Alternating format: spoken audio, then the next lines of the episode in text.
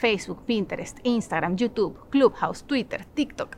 Son demasiadas. Cambian los formatos y las maneras de comunicar en Internet. Pero entonces, ¿cómo no volvernos locos queriendo estar en cada una de estas plataformas?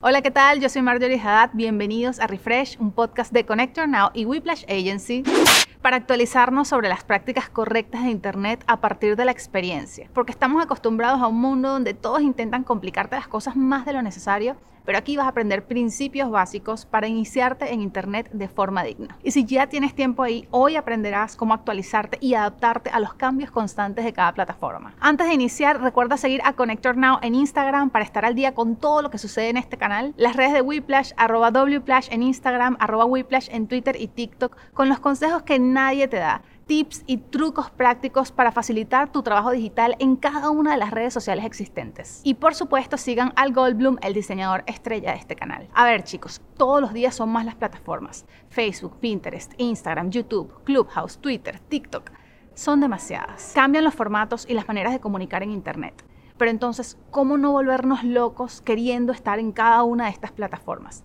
¿De verdad debemos estar en todas las redes sociales? Es importante que sepas que ese mismo estrés lo están viviendo todos, no solo los que trabajamos en digital, sino los médicos, los cirujanos, los abogados, los estilistas, los artistas, los carpinteros, todos están buscando un espacio en su agenda para comenzar a hacer contenido y grabar videos para ser relevantes en Internet, porque si no, simplemente no existen. Pero ¿es realmente necesario hacer tanto trabajo para estar en todas? La respuesta práctica y rotunda es que no. Debes estar en todas las redes sociales en las que tengas el tiempo para hacer buen contenido porque subir la misma fotografía en cada una de las plataformas no significa tener presencia en todas ellas. Eso no te va a dar relevancia ni hará que otras personas te vean. Al contrario, lograrás que la audiencia se sature y se aburra de ti, de ver siempre en todos lados lo mismo. ¿Qué significa estar en todas las redes sociales? Subir contenido distinto en cada una de ellas. Incluso puede ser el mismo mensaje, pero adaptado a los distintos formatos de comunicación de cada una de las plataformas. Y por supuesto, comprender de qué están hablando los usuarios en ese lugar para poder adaptarte a la conversación. Por ejemplo, si estás en la industria del maquillaje, Instagram premia la estética, la belleza, el estilo de vida. Allí tienes distintos formatos como reels, historias, carruseles y posts para compartir qué haces, cómo lo haces y cómo puedes ayudar a otros a hacerlo. Twitter es el lugar de las ideas. Allá no vas a compartir videos, allá vas a compartir tu opinión sobre ese producto particular o qué te pareció el trabajo de maquillaje de X evento o película específica compartes lo que piensas, opinas, abres debate, inicias la conversación. YouTube premia el entretenimiento ilimitado. Allí es donde las personas realmente van a aprender. Por eso tus videos allí deben ser más largos, más detallados y más específicos. Es el lugar donde vas a dar clases o a probar distintas combinaciones de una misma paleta. TikTok premia la irreverencia creativa. De hecho, esa red social se parece mucho más a Netflix que a Instagram porque es 100% entretenimiento. Entonces allí puedes volverte loco. ¿Tiene beneficio estar en todas estas redes sociales? Por supuesto. Las grandes empresas lo hacen. De hecho, el trabajo bien hecho de contenido en cada una de las plataformas es la base sobre la cual se construye una marca. ¿Es realmente necesario estar en todas ellas?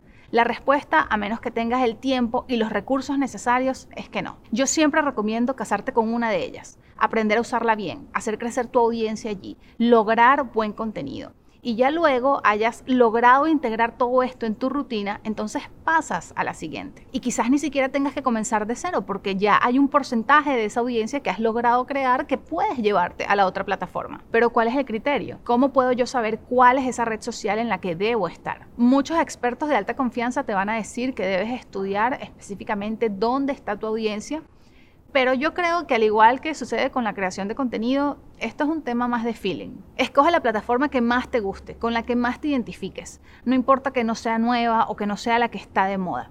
En todas hay millones de usuarios, lo que quiere decir que puedes construir una audiencia allí. Si te gusta la fotografía, muévete en Instagram. Si eres más una persona de ideas, Twitter es tu lugar. Si disfrutas muchísimo hablar, debes iniciar sesión en Clubhouse o Spaces ya. Lo más importante para poder crecer en Internet es crear buen contenido y eso requiere muchísimo tiempo y esfuerzo. Y la única forma de que salga bien es que tú estés disfrutando lo que estás haciendo. Es decir, tiene que gustarte la plataforma para que no sea doloroso poder integrarla en la rutina y en tu día a día de trabajo. Mi red social favorita, por ejemplo, es Twitter. No es ni remotamente el lugar donde tengo más audiencia, pero es donde disfruto pasar mi tiempo y donde siento que consumo contenido de mayor valor. Ese es el lugar donde las personas y las empresas logran audiencia porque encuentran su propia voz, porque entienden que están allí para ser amigos.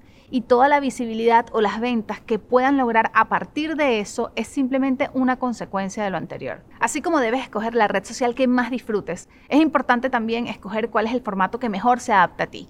Porque sí, tiene muchísimas ventajas adaptarte rápido a un formato nuevo porque las plataformas normalmente le dan mayor visibilidad. Por ejemplo, cuando Instagram lanzó Reels, le dio mucho más impulso para promocionarlo, para que todos lo conozcan y se animen a usarlo al mismo tiempo. Pero esto no es una regla fundamental, o por lo menos no es una regla que todos los negocios puedan seguir. No tienes que abrumarte por estar en todos los formatos. Si no tienes el tiempo, las ganas o sencillamente sientes que eso no es para ti, continúa siendo el mejor contenido en el formato que más disfrutes. Al final, la calidad siempre va a prevalecer sobre la cantidad. Es mejor tener excelente presencia en una red social, manejar excelente contenido en un solo formato, publicar quizás dos o tres veces por semana contenido relevante, que matarte creando contenido solo porque debes estar allí. El punto para que esto pueda ser sustentable en el tiempo y para que te vaya bien es buscar tu sano equilibrio e incluirlo en tu rutina hacerlo de la forma más práctica posible. Y aquí hay un punto importante. Cuando digo contenido de calidad, no me refiero a una superproducción. Normalmente con un dispositivo inteligente, conociendo qué es lo que tu audiencia necesita y con las aplicaciones correctas, puedes lograr un resultado súper profesional. Calidad significa crear contenido dirigido a ayudar a las personas, a aportar valor, a mejorar su vida de alguna manera.